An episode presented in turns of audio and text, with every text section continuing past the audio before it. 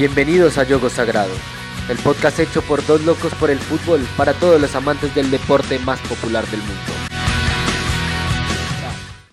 Hola, bienvenidos a nuestro tercer episodio de Yogo Sagrado. Mi nombre es Andrés Ortiz y hoy vamos a estar hablando eh, con ustedes acerca de lo que fue la participación de Cristiano Ronaldo en la Eurocopa del 2016, en donde Portugal fue campeón por primera vez en su historia, obviamente con el comandante a la cabeza, pero eso lo vamos a ir viendo a medida de todo nuestro podcast. ¿Cómo fue el rendimiento de Cristiano Ronaldo? Si realmente fue importante, si no lo fue, porque hay mucha gente que lo critica, pero bueno, para eso me acompaña hoy Sebastián Pérez. Sebas, bienvenido a nuestro podcast. ¿Cómo estás?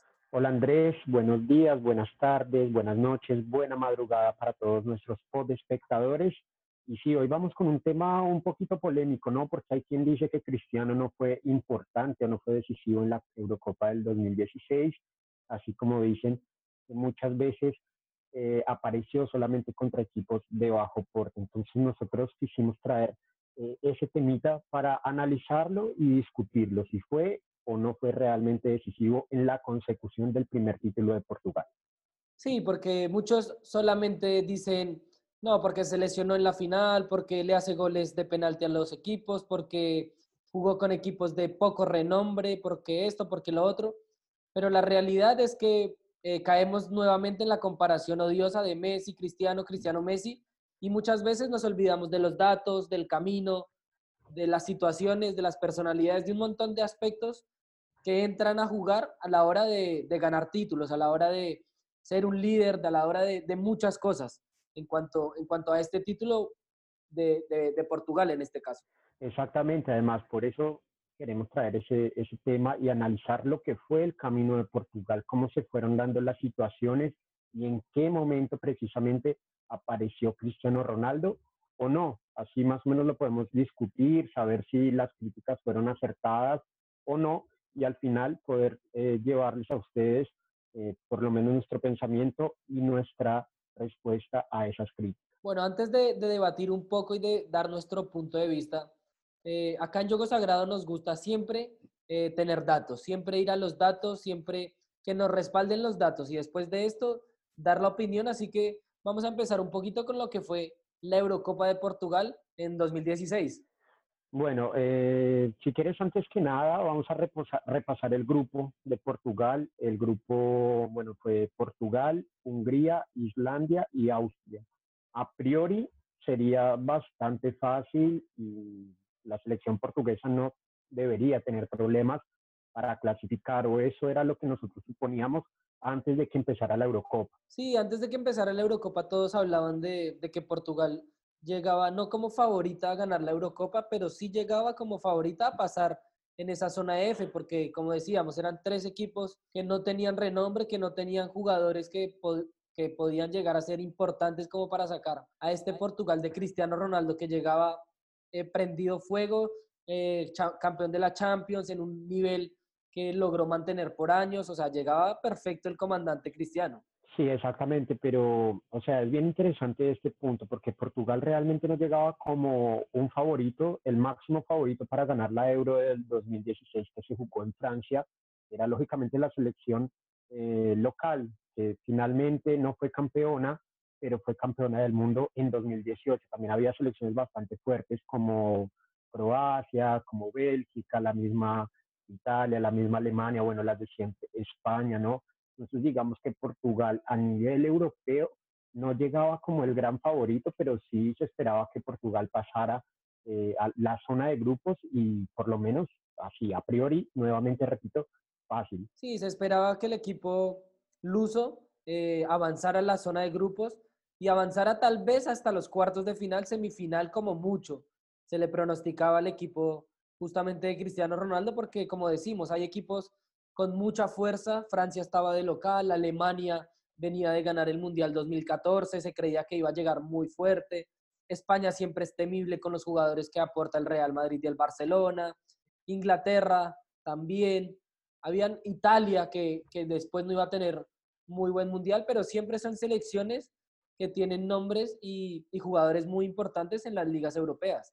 Sí, exacto. Y, o sea, a mi parecer, si quieres ya pasamos a analizar el grupo, pero a mi parecer a Portugal le favoreció haber clasificado como mejor tercero, porque ya en octavos eh, evitó un cruce fuerte, que sería, en el caso de que hubiera clasificado en la primera posición, como se suponía que iba a pasar, le, tocaba, le tocaría jugar con Bélgica, ¿no? Que era una selección eh, muy fuerte, que terminó siendo tercera en el Mundial de Rusia 2018. Entonces, eh, digamos que el camino se le fue aflojando, tuvo también ese, ese toque de suerte que se necesita a veces para ser campeón.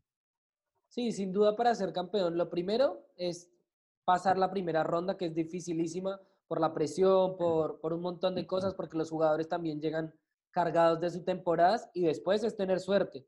Siempre lo hemos hablado fuera de micrófono con Sebastián y es que eh, si tienes suerte, puede ser un equipo que realmente no esté preparado y no esté listo para llegar a la final y, se puede meter en la final y, podemos ver también el caso de Croacia en, la Copa del Mundo, pero bueno, nos vamos a meter en el grupo de, de Portugal en la Euro 2016, que como le decía Sebas, fue Islandia, Austria, Hungría. En el primer partido Portugal empató 1 a 1 contra Islandia. Eh, en, este caso el gol lo, lo convierte Nani. Después eh, Portugal empata frente a Austria 0 a 0 sin goles y ahí las cosas se empezaron a complicar, como que decían, ¿qué pasa con Cristiano? ¿Qué pasa con Portugal? ¿Qué pasa con esto, con lo otro? Y en el último partido, Portugal tampoco puede vencer a Hungría. Lo empata 3 a 3, ahí ya aparece Cristiano Ronaldo con un doblete. Bueno, sí, eh, analizando, digamos, el primer partido en el que se empata con, con Islandia, o sea, ese partido fue bastante trabado. Eh, Portugal comenzó ganando con el gol de Nani, como bien lo habías dicho, y en el inicio del segundo tiempo ya eh, Islandia, digamos consigue el empate, a pesar de que Portugal fue bastante eh, mejor, ¿no? Tuvo un amplio dominio eh, durante el juego, pero no pudo concretar las, las situaciones de gol que generó. Es importante esto que te quiero decir porque después de que se acaba el partido, Cristiano en zona mixta dice una frase que quedaría para la memoria, digamos, de los futboleros y de la selección portuguesa, porque él dice, no importa cómo se comienza y sí cómo se termina. Bueno, efectivamente, eh, algo iba a pasar con Portugal. En el segundo partido, eh, Portugal empata con Austria 0-0 y ese partido queda muy marcado porque Cristiano sufre un penal y lo erra, pega en el poste derecho del arquero. Entonces, digamos que las críticas empezaban a aparecer y llegaba muy presionado para jugar contra Hungría, que hasta ese momento era la gran revelación del grupo y una de las revelaciones de la Eurocopa. Sí, sin duda Portugal contra Hungría estaba jugándose la vida, porque ya los medios empezaban a hablar de Cristiano, de que se estaba poniendo viejo, de que no estaba rindiendo en la selección, de que no iba a clasificar a la siguiente ronda de la Euro, que se estaba terminando la temporada del comandante, como lo dicen, le dicen allá en Europa. Entonces Cristiano Ronaldo en ese momento yo creo que empezó a sentir la presión, pero por suerte para él y por suerte para Portugal, él es un jugador que la presión lo motiva y después lo demuestra contra Hungría, que, hace un doblete, sin embargo, empatan. Sí, el, el, partido contra Hungría fue bastante importante porque era cuando se le pedía a Cristiano que tenía que aparecer, ¿no? O sea, era el líder futbolístico del equipo, era uno de los mejores jugadores del mundo, si no era el mejor en ese momento, y había tenido una copa, una Eurocopa bastante apagada, entonces era el momento y Cristiano apareció con dos goles en momentos claves, siempre para, para empatar el partido, y, bueno, eh, a pesar de que terminaron empatando con Hungría, clasificaron como mejores terceros con tres puntos, o sea, bastante sufrido y esto también nos hacía suponer que Portugal no estaba para grandes cosas en la euro. Sí, sin duda no estaba para grandes cosas. Incluso eh, todo el mundo ya lo decía. Yo creo que hasta nosotros mismos lo decíamos. Eh, Portugal es un equipo que tiene al mejor o al, o al mejor a uno de los mejores jugadores del mundo. Esa es otra discusión para otro podcast. Pero, pero que sin duda eh, no, no, la va a tener fácil para seguir avanzando y que seguramente se, se iba a quedar pronto. Después en, octavos de final eh, se, les empieza a dar un poquito todo. Sí, sí, además, o sea, lo de, lo de Hungría toma un peso bastante relevante. ¿Por qué? Porque Cristiano hace dos goles y una asistencia, o sea que eh, Cristiano participó en los tres goles del equipo portugués. Es decir, Portugal sin Cristiano Ronaldo se hubiera quedado en la fase de grupos de la Eurocopa del 2016. Sí, más adelante también vamos a ver la importancia de Cristiano Ronaldo en la selección, ¿no? no solo en esta Eurocopa, sino en todo el proceso, desde que inició hasta la actualidad del, del, jugador actualmente en la Juventus. Pero, pero pasamos a los octavos de final en donde Portugal le gana a Croacia, pero con gol de Cuaresma. Sí, le gana a Croacia un partido también bastante eh, pesado. Eh, Croacia fue mejor en el partido. Eh, digamos que también es una generación bastante brillante. Fue finalista en la Copa del Mundo del 2018, entonces no era un partido fácil. De hecho, Portugal lo sufrió mucho. Se fueron hasta la prórroga y faltando tres minutos para el final del partido, Cristiano intenta eh, pegar un tiro al arco que se termina desviando en Cuaresma, o sea, lo que significaría más o menos una asistencia y Cuaresma marca el gol de la victoria portuguesa. Sí, un Cuaresma que, que no venía en su, en su, mejor nivel, es un gran jugador, pero que no, no estaba haciendo una, una, muy buena temporada y menos una Eurocopa que venía floja, como le decíamos, que habían pasado como mejores eh, terceros, que no, que no venían fluyendo la cosa. Y faltando tres minutos, Cristiano Ronaldo saca un tiro errado, porque fue errado, que pega en cuaresma y por eso se mete. Y también eh, que para ellos fue importante porque después de los años empieza a tomar todo, toda la fuerza que tiene ahora, ¿no? Porque Croacia dos años después, finalista de la Copa del Mundo. Entonces en ese momento se estaba armando un equipo importante eh, en Croacia, ¿no? Con Modric, con, con otros jugadores que, que, ya iban a tener un renombre mundial y que después iban a llegar a, competir una Copa del Mundo. Entonces, Portugal logra pasar este partido con muchas dificultades, un partido reñido, cerrado, eh, muy, muy, mucha guerra en el mediocampo, que ninguno de los dos equipos pudo, pudo desligar hasta, hasta faltando tres minutos. Sí, exacto. Además, Portugal hasta ese momento no había brillado, ¿no? Digamos que no había ofrecido todo lo que se esperaba. De hecho, no, no ganó hasta ese momento un partido en los 90 minutos porque fueron tres empates en la fase de grupos y en los 90 contra Croacia también fue 0-0. O sea, realmente se termina definiendo el partido en el minuto 117, eh, pero Portugal seguía dejando muchas dudas, pero asimismo continuaba avanzando, ¿no? y, seguía en la lucha por, por la Eurocopa. Sí, seguía luchando, seguía peleando y también en las, en las otras llaves se iban eliminando equipos importantes. Entonces, Portugal empezaba a tomar una dimensión de lo que estaban haciendo, porque en fase de grupos, bueno, no ganaron ninguno, empataron los tres, ya en este ganaron por en el, en el, tiempo, en el tiempo adicional y después eh, iban a ver en cuartos de final qué les iba a tocar, cómo se iban a encontrar Además que ya empezaban a pesar las, las piernas, porque cuatro partidos más las temporadas europeas que venían siendo larguísimas, los jugadores empezaban a pesar un poquito más en, el aspecto físico, en cómo iban a aguantar, en que era probable que siguieran avanzando. Ya se empezaban a convencer de que tenían a Cristiano Ronaldo, de que Cristiano Ronaldo les podía solucionar algún partido y de que, ¿por qué no?, empezar a ilusionarse con, con la Copa. Exactamente, además acá también hay un dato, ya que mencionabas a los equipos que se quedaban fuera en los octavos de final. Islandia deja afuera a Inglaterra, lo vence por 2 a 1 en los octavos de final. El Islandia, que compartió grupo con Portugal, dejó afuera a uno de los favoritos, no sé si gran favorito, pero sí que pintaba para tener una mejor Eurocopa en el 2016.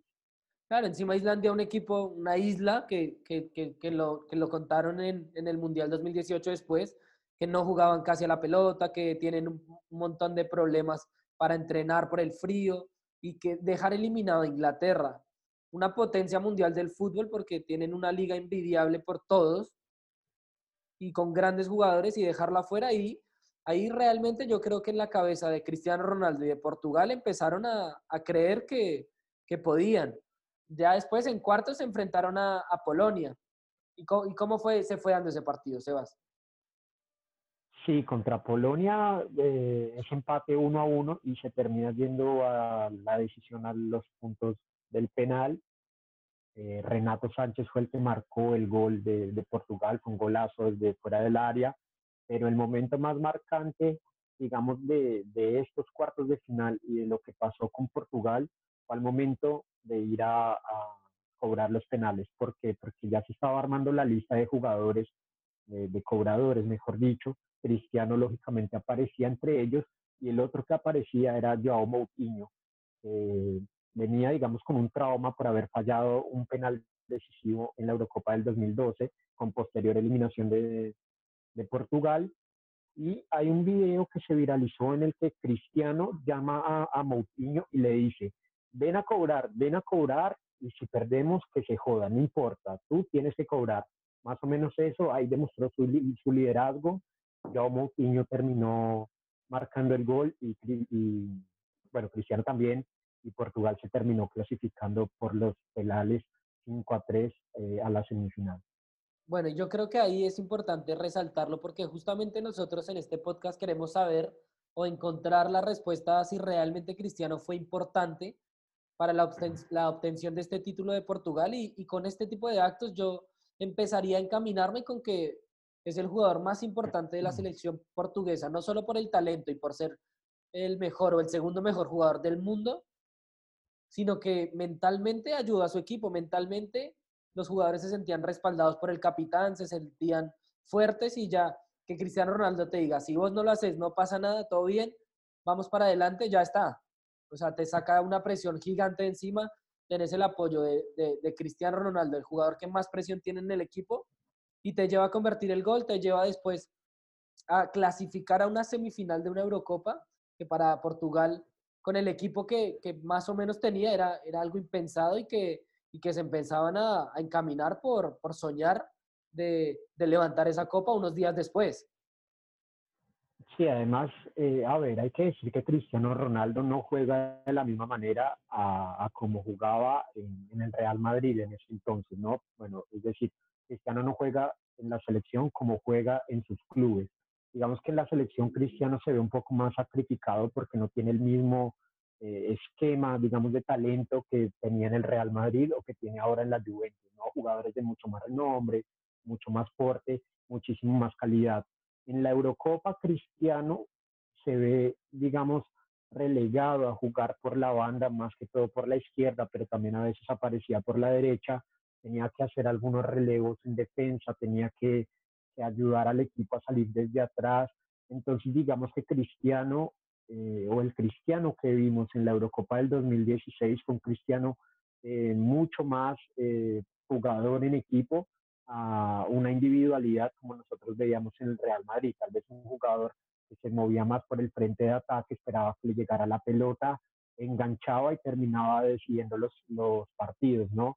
Entonces, cuando Cristiano se tiene que sacrificar por el equipo, lo hizo bien y también en ese momento demuestra eh, lideranza dentro del campo de juego y la lideranza, la lideranza que vimos también fuera del campo de juego motivando a todos sus compañeros.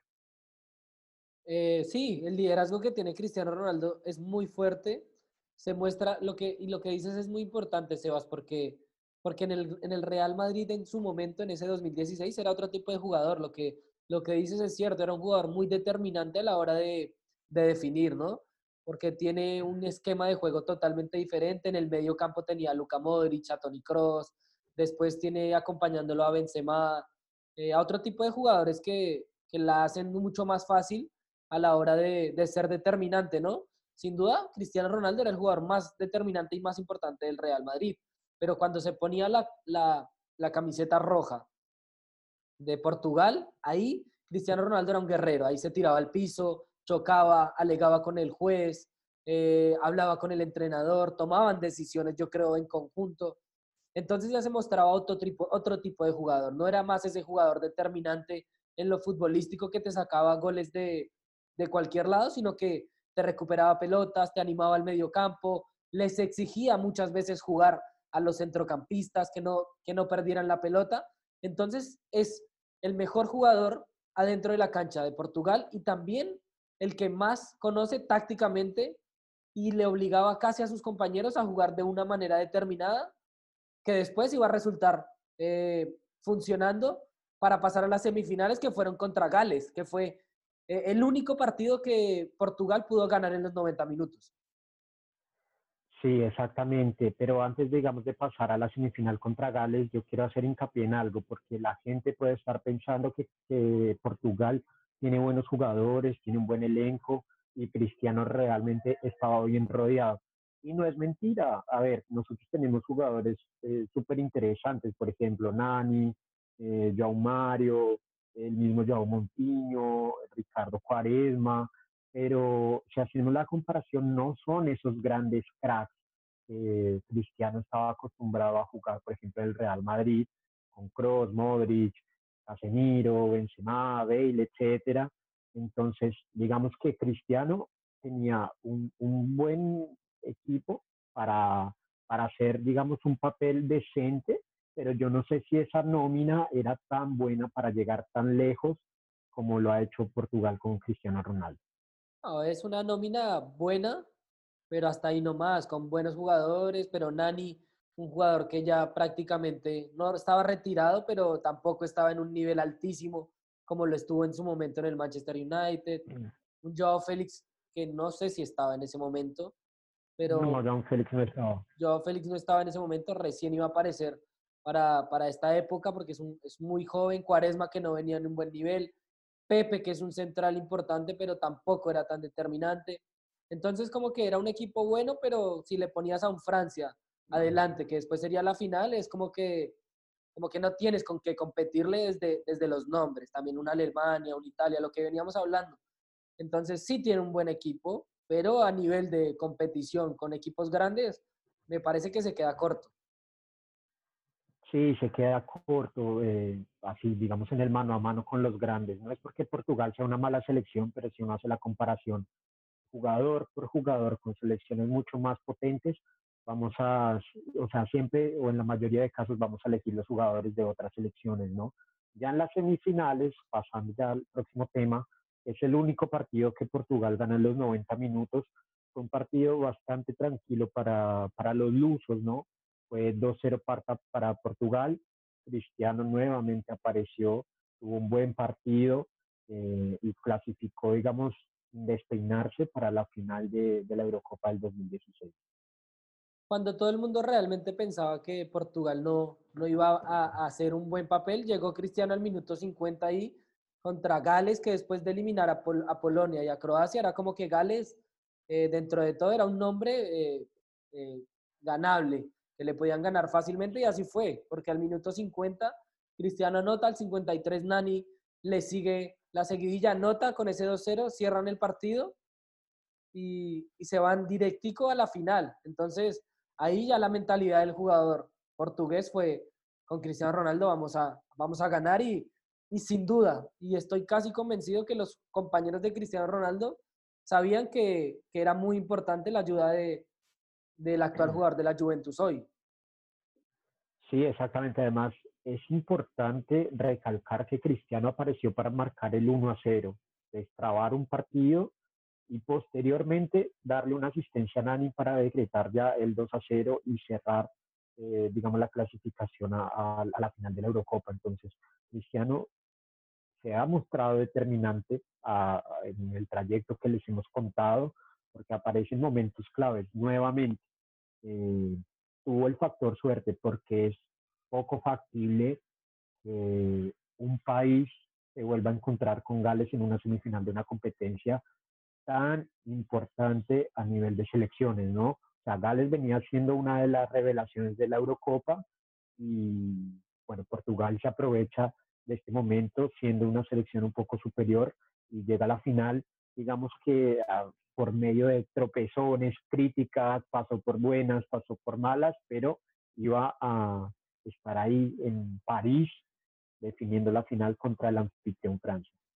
Sí, realmente Portugal llega atropellado a la final porque, como, dice Sebastián, eh, va como esquivando firuletes, eh, golpeándose, cayéndose, levantándose, pero nunca siendo vencedor así claro, eh, con un fútbol llamativo hasta, hasta Gales, pero porque era un equipo eh, que los jugadores realmente sabían que eran superiores, que, que, no había, que Gales no te podía mostrar un fútbol como para eliminarte, o por ahí en la cabeza del jugador estaba eso. Entonces Portugal llega a esa semifinal golpeado, feliz pero golpeado, ¿no? Y a nivel eh, mediano, que podía que pasara, pero también podía ser que, que Gales abriera primero el partido y los dejara fuera. Por suerte Cristiano anotó el gol, después vino Nani, ya está, cerraron el partido y además, cosa no menor, que con este gol Cristiano Ronaldo igualaba a Platini como, máximo goleador de las Eurocopas con nueve tantos. Entonces, eh, ponía a Portugal eh, camino a la final y además empezaba y rompía un nuevo récord. Sí, eh, digamos que a este récord de ser el máximo goleador de la Eurocopa al lado de Michel Platini también le tenemos que sumar el de haber marcado goles en cuatro ediciones de la Eurocopa, ¿no? Porque Cristiano cada vez que jugó este torneo marcó goles y bueno, digamos que Cristiano, ya lo sabemos, ha venido eh, se ha venido convirtiendo en un ícono eh, a nivel de clubes y a nivel de selecciones porque es un goleador eh, letal y, bueno, va a quedar en el libro de historia para siempre. Sí, va a quedar en el libro de la historia y me parece que va a seguir haciendo historia. Todavía tiene mucho, pero bueno, eso lo vamos a hablar de pronto en otro podcast o más adelante, pero directamente nos vamos, como dice Sebastián, a París, que fue donde se jugó la final, que ya tomaba otro nombre, ¿no? Porque ya no era más contra Gales, no era más Polonia, no era más Croacia, era Francia, el que después iba a ser el campeón del mundo, que obviamente en ese momento nadie se lo imaginaba, pero sí tenía nombres muy importantes que, llegábamos a pensar de que, de que casi sin jugarse, Francia era el campeón de la Eurocopa en 2016. Sí, era la súper favorita Francia, además porque estaba jugando en casa, ¿no? Tenía el goleador del torneo, Antoine Griezmann, tenía jugadores así de, renombre, ya después si quieren repasamos un poco la formación de los franceses, porque lo que consiguió Portugal eh, aquella tarde-noche en París fue eh, bastante importante y lógicamente quedó para la historia del fútbol y sobre todo para, para los portugueses, ¿no? Porque ellos solamente habían disputado una final de Eurocopa en el 2004 y la perdieron frente a Grecia, lo que fue una completa sorpresa. ¿Por qué? Porque Portugal jugaba en casa y Grecia, digamos que un equipo sin historia, una selección sin mucha tradición a nivel futbolístico, se consagró en, su casa, ¿no? Entonces, digamos que eh, por un lado tenían la presión de volver a intentar eh, ser campeones de Europa, pero por otro lado sabían que el favoritismo estaba con los franceses.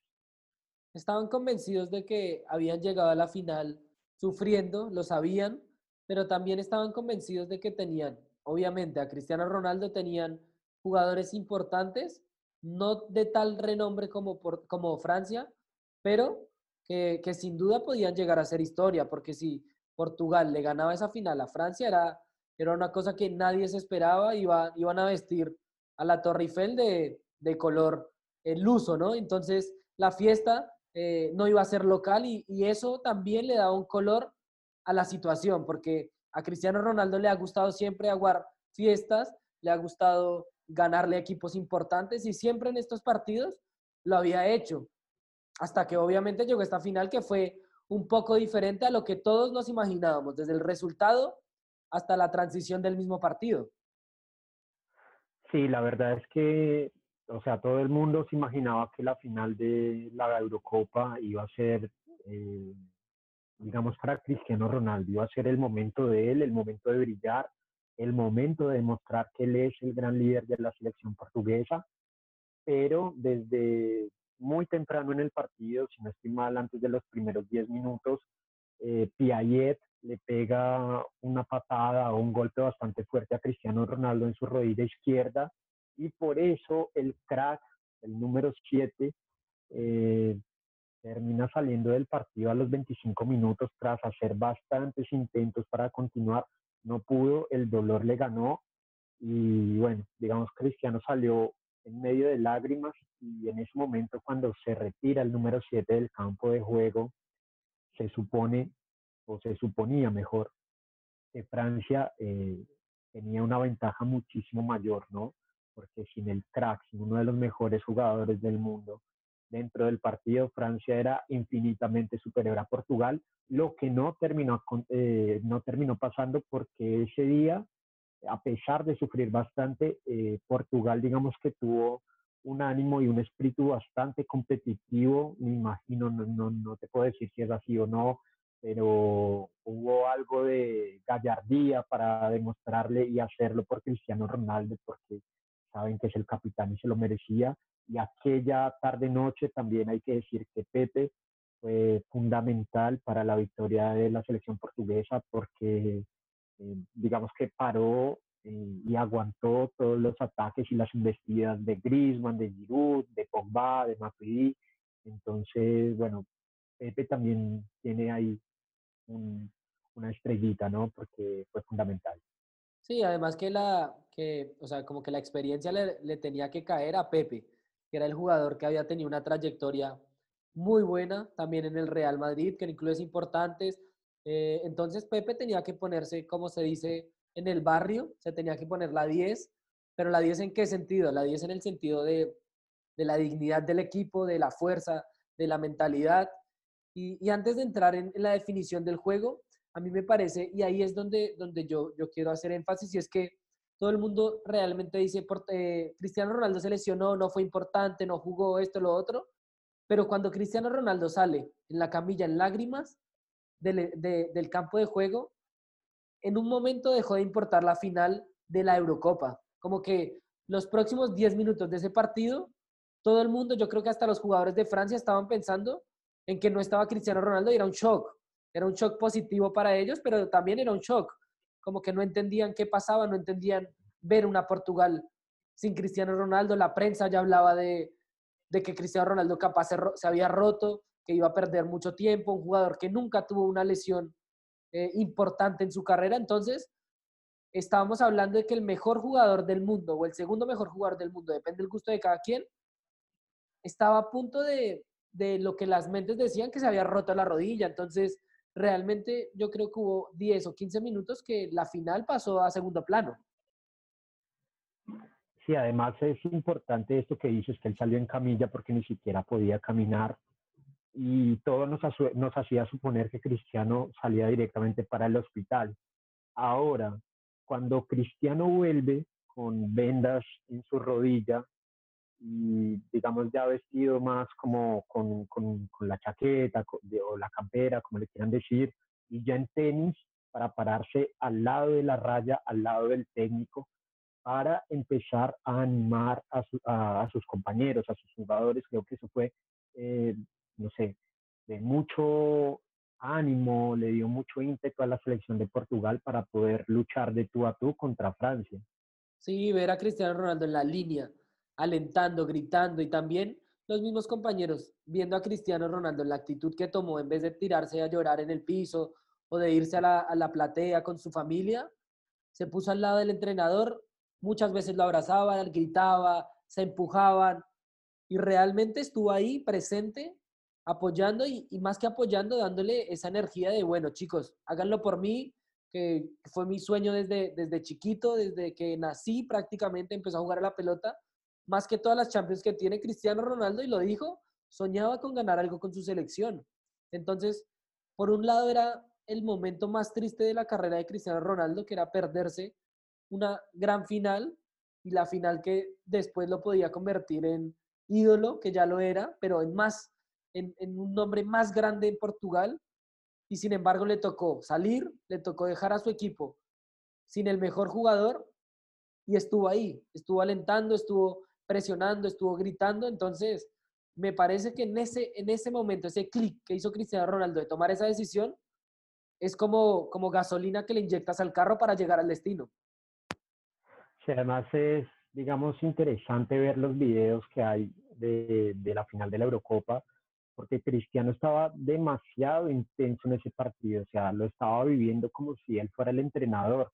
Él estaba al lado, o sea, Cristiano estaba al lado de Fernando Santos, que es el entrenador de la selección portuguesa, pero Cristiano eh, arengaba más, alentaba más, daba más indicaciones, entonces es como que Cristiano superó a, Fernando Santos en esa figura de, ser entrenador en ese momento. No sé si eh, el técnico lo vio y no le dijo nada o Cristiano lo, me imagino que lo hizo por naturalidad, pero es sorprendente como Cristiano, o sea, sin realmente importarse el dolor que sentía en sus rodillas, se quedó parado casi eh, más de 100 minutos eh, alentando a, sus compañeros.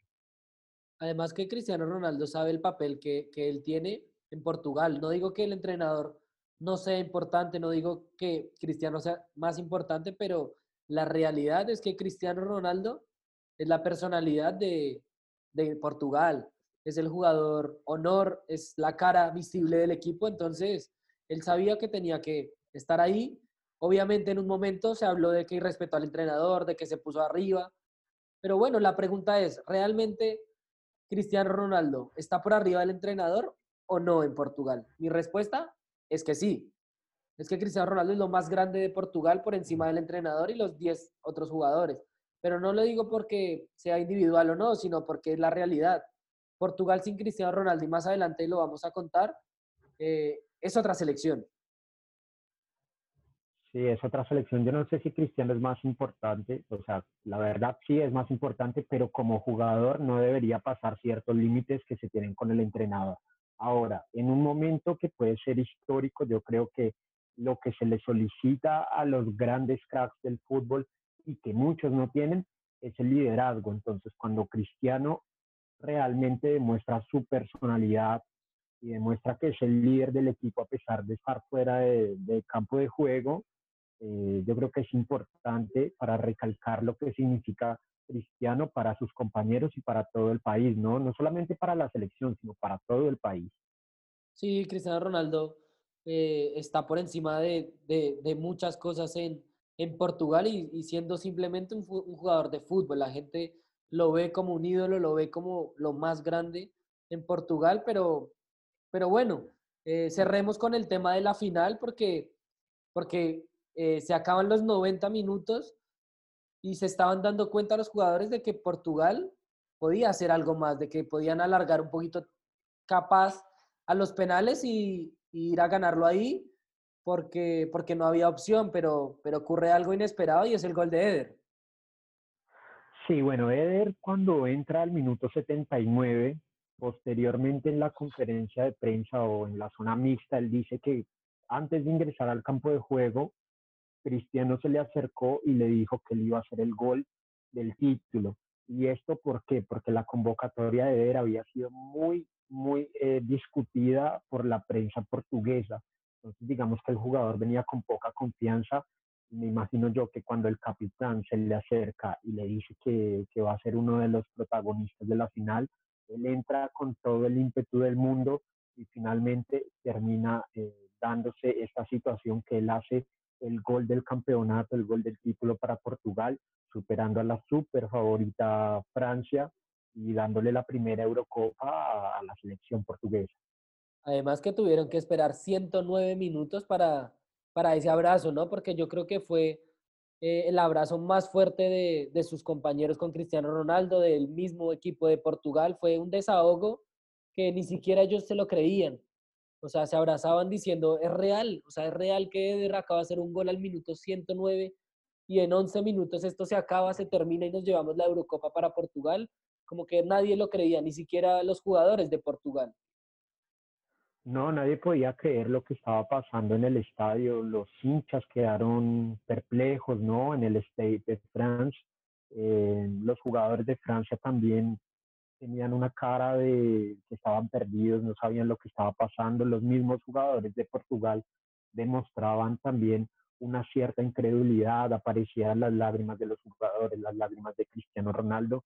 Y bueno, eh, ya con el pitazo final de, del árbitro inglés, eh, Mark Clattenburg, eh, bueno, Portugal se adjudica su primera Eurocopa y única hasta este momento. Además de que salieron todos a correr y a Cristiano Ronaldo se le acabó el dolor de la rodilla, todo, ¿no? Como que fue tanta la euforia que se abrazaron y se fueron directamente a levantar esa copa emocionadísimos. Y ahí es donde entramos a, debatir y vamos a dar nuestro punto de, vista rápidamente antes de terminar este podcast. Y es, ¿qué tan importante fue Cristiano Ronaldo y realmente eh, fue fundamental para, para ganar esta Eurocopa? Bueno, sí, para mí sí fue un personaje fundamental porque aparece en momentos claves de la historia de, la Eurocopa del 2016.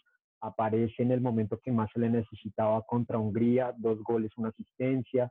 Eh, después también le hace un gol a, a, Gales y también una asistencia a Nani. Digamos así, solamente te lo voy a resumir con un dato. Cristiano con su participación en la Eurocopa se metió en el top 3 de jugadores que más influencia eh, o participaciones directas tuvieron en, en, el título de alguna selección. El primero es David Villa eh, de España en la Copa del Mundo del 2010, que tuvo un 75%, participó en 6 de 8 goles. El segundo es Maradona en la Copa del Mundo del 1986 con un 71%, 10 de 14 goles, eso sumado entre goles y asistencias. Y el tercero, Cristiano Ronaldo en la Eurocopa del 2016, 67%, 6 goles, eh, digamos, no, eh, 6 goles mezclados con las asistencias, ¿no? 3 goles y 3 asistencias, o sea que Cristiano participó en 6 de los 9 goles que Portugal hizo en la Eurocopa del 2016 me parece que con ese dato tenemos que cerrar este podcast porque realmente es un dato que, que, suma mucho a la discusión que se ha venido teniendo y, y, para cerrar yo también te digo que para mí personalmente también creo que Cristiano Ronaldo no solo fue fundamental, sino que sin Cristiano Ronaldo Portugal no, no hubiese ganado nunca la Eurocopa y seguramente, probablemente ni siquiera hubiese clasificado a la Eurocopa, porque para cerrar también con otro dato de esos que, que nos gusta dar acá en Yogo Sagrado, eh, sin Cristiano Ronaldo, Portugal obtuvo cero títulos y jugó tres Copas del Mundo de las 17 que se disputaron. Y después, eh, en la Eurocopa jugó solo tres de las 11 euros que se habían disputado antes de que llegara Cristiano Ronaldo. Ya con Cristiano Ronaldo clasificaron a cuatro mundiales de cuatro mundiales y a cuatro euros de cuatro euros en donde él hasta el 2016 había, o, consiguió más bien una de esas Eurocopas. De las cuatro que jugó, consiguió una. Entonces me parece que independientemente de los gustos o no, eh, Cristiano Ronaldo eh, tiene los datos cargaditos en, la espalda y, realmente lo, apoyan y lo ponen como jugador fundamental de esta obtención de este título además es importante decir que las cuatro Eurocopas que jugó eh, se clasificó dos veces a la final, en 2004 que la perdieron frente a Grecia y en el 2016 que la ganaron frente a Francia. Entonces lo que ha venido haciendo Cristiano no solamente en la Euro, sino en la selección portuguesa es bastante notable. Yo creo que es el jugador más influyente y es el más importante de la historia de Portugal por encima de grandes nombres, por ejemplo, como Eusebio, ¿no? Pero es que a Cristiano realmente no hay con qué darle. Cristiano Ronaldo es el segundo máximo goleador a nivel de selecciones de todo el mundo. El primero es el iraní Ali Daei, que tiene 109 goles, ya está retirado. El segundo es Cristiano Ronaldo, que tiene 99 goles. Entonces, digamos que es un récord que me imagino que Cristiano va a tomar de aquí a poco, lo va a batir y, bueno, seguirá sumándole un poco más a sus libros de, de récords y estadísticas, pero yo creo que eh, nosotros aquí a lo largo de este podcast eh, pudimos darles a ustedes bastantes datos, bastante información para que, digamos, ayudar un poco en esta discusión, si realmente Cristiano fue o no decisivo en la consecución del título de la Eurocopa. Para nosotros, efectivamente sí fue, pero bueno, cada uno tiene sus puntos a favor, sus puntos en, en contra, podrán discordar de nosotros, pero siempre estamos abiertos al diálogo. Por esto, si tienen alguna crítica o si tienen algún otro comentario, algún pensamiento, nos pueden escribir en nuestras redes sociales, eh, principalmente en Instagram, arroba JS Podcast. Ahí nosotros les vamos a estar respondiendo y también estamos abiertos al debate. Bueno, Sebas, muchas gracias entonces por acompañarme hoy, como siempre acá en Yogo Sagrado. Y para cerrar entonces la conclusión es que para el equipo de JS Podcast, Cristiano Ronaldo no solo fue importante, sino fue fundamental para la clasificación a la Euro y, y también para levantar el título. Muchas gracias, Sebas. Que tengas una buena semana y un saludo a todos nuestros oyentes. Chao, chao, un abrazo. Esto fue Yogo Sagrado.